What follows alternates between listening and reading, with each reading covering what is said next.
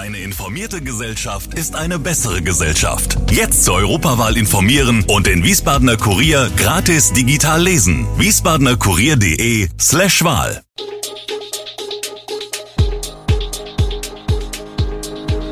Gude, unser morgendliches News Update. Das Wichtigste aus Wiesbaden für Sie im Überblick. Guten Morgen aus Wiesbaden an diesem 11. April. 50 Strohballen brennen in Hünstetten, streikende Lkw-Fahrer an der A5 und das Problem mit dem Grundwasser in Hessen und Rheinland-Pfalz. Das und mehr gibt es heute für Sie im Podcast. Am Ostermontag brannten in Hünstetten etwa 50 Stroh- und Heuballen auf einem Acker. Die örtliche Feuerwehr rückte aus, jedoch wurde schnell weitere Unterstützung benötigt. Die Löscharbeiten dauerten mehrere Stunden.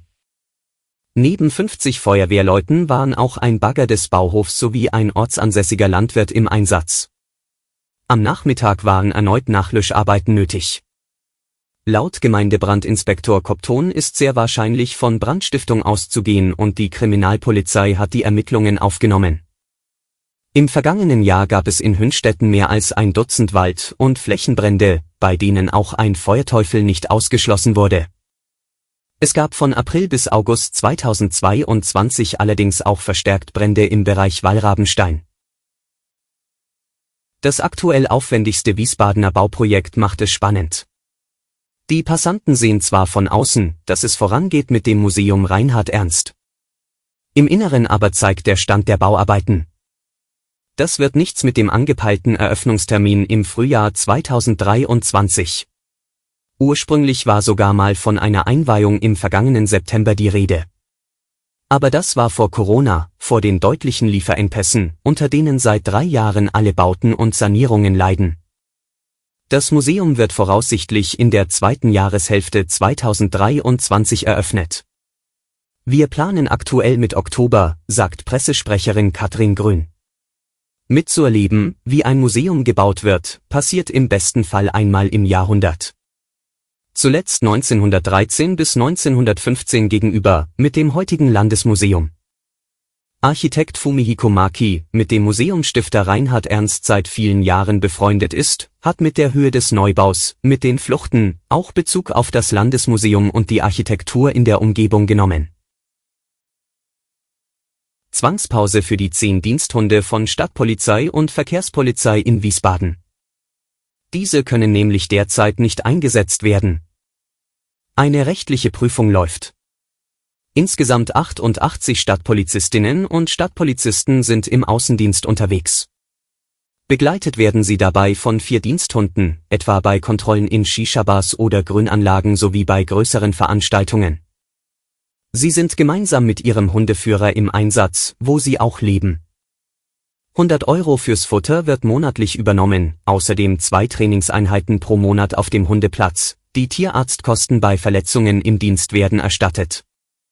Seit Anfang des Jahres jedoch sind die Diensthunde nicht mehr zu sehen. Bis zur Klärung einiger rechtlicher Fragen werden die Hunde derzeit nicht eingesetzt, bestätigt eine Sprecherin der Stadt. Hintergrund ist eine laufende rechtliche Prüfung durch das Rechtsamt wegen versicherungstechnischer und steuerrechtlicher Fragen hinsichtlich der rechtlichen Stellung eines Diensthundes. Betroffen sind außer den vier Diensthunden der Stadtpolizei sechs weitere Diensthunde bei der kommunalen Verkehrspolizei. Die Hunde werden aber weiter versorgt und trainiert. Wie geht es für die Redkowski Patrol nach dem Vorfall auf der Raststätte Gräfenhausen West weiter? Die Polizei hatte die 18 Mitarbeiter der polnischen Security-Firma am Abend wieder auf freien Fuß gesetzt. Ob die Angestellten, die mehrere der 63 streikenden Lkw-Fahrer bedrängt haben sollen, wieder in ihre Heimat zurückgekehrt sind oder sich noch in Deutschland aufhalten, ist nicht bekannt. Die Polizei hat am Freitag Anzeigen unter anderem wegen des Verdachts des schweren Landfriedensbruchs, Bedrohung, Nötigung und versuchter gefährlicher Körperverletzung erstattet. Die Ermittlungen dauern an. Unklar ist auch, wie sich der Panzerwagen unbemerkt durch Deutschland bewegen konnte. Krzysztof Rutkowski, der Chef des Sicherheitsdiensts, hat sich öffentlich zur Wehr gesetzt.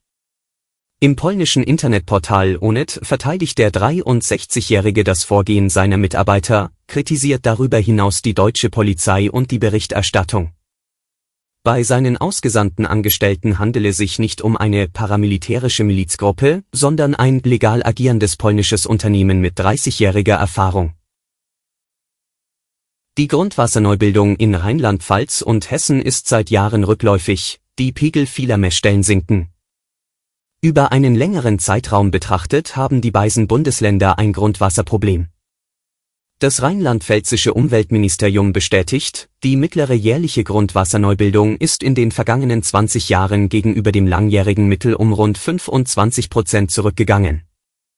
Auch in den kommenden Jahren werde mit einer defizitären jährlichen Neubildungsrate gerechnet. Umweltministerin Katrin Eder von den Grünen erklärt dazu, sauberes Trinkwasser wird so immer mehr zum kostbaren Gut. Ähnlich ist es in Hessen, auch wenn Grundwasser noch in ausreichender Menge zur Verfügung steht, so zeigen unsere Daten doch auch, Wasser ist keine Endlosressource.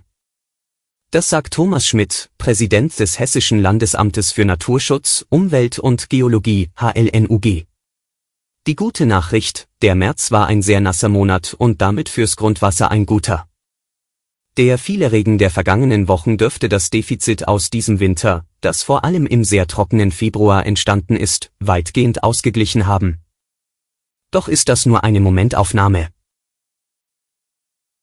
Alle Infos zu diesen Themen und noch viel mehr finden Sie stets aktuell auf wiesbadener-kurier.de. Gude Wiesbaden ist eine Produktion der VRM von Allgemeiner Zeitung, Wiesbadener Kurier, Echo Online und Mittelhessen.de. Redaktion und Produktion die NewsmanagerInnen der VRM. Ihr erreicht uns per Mail an audio.vrm.de.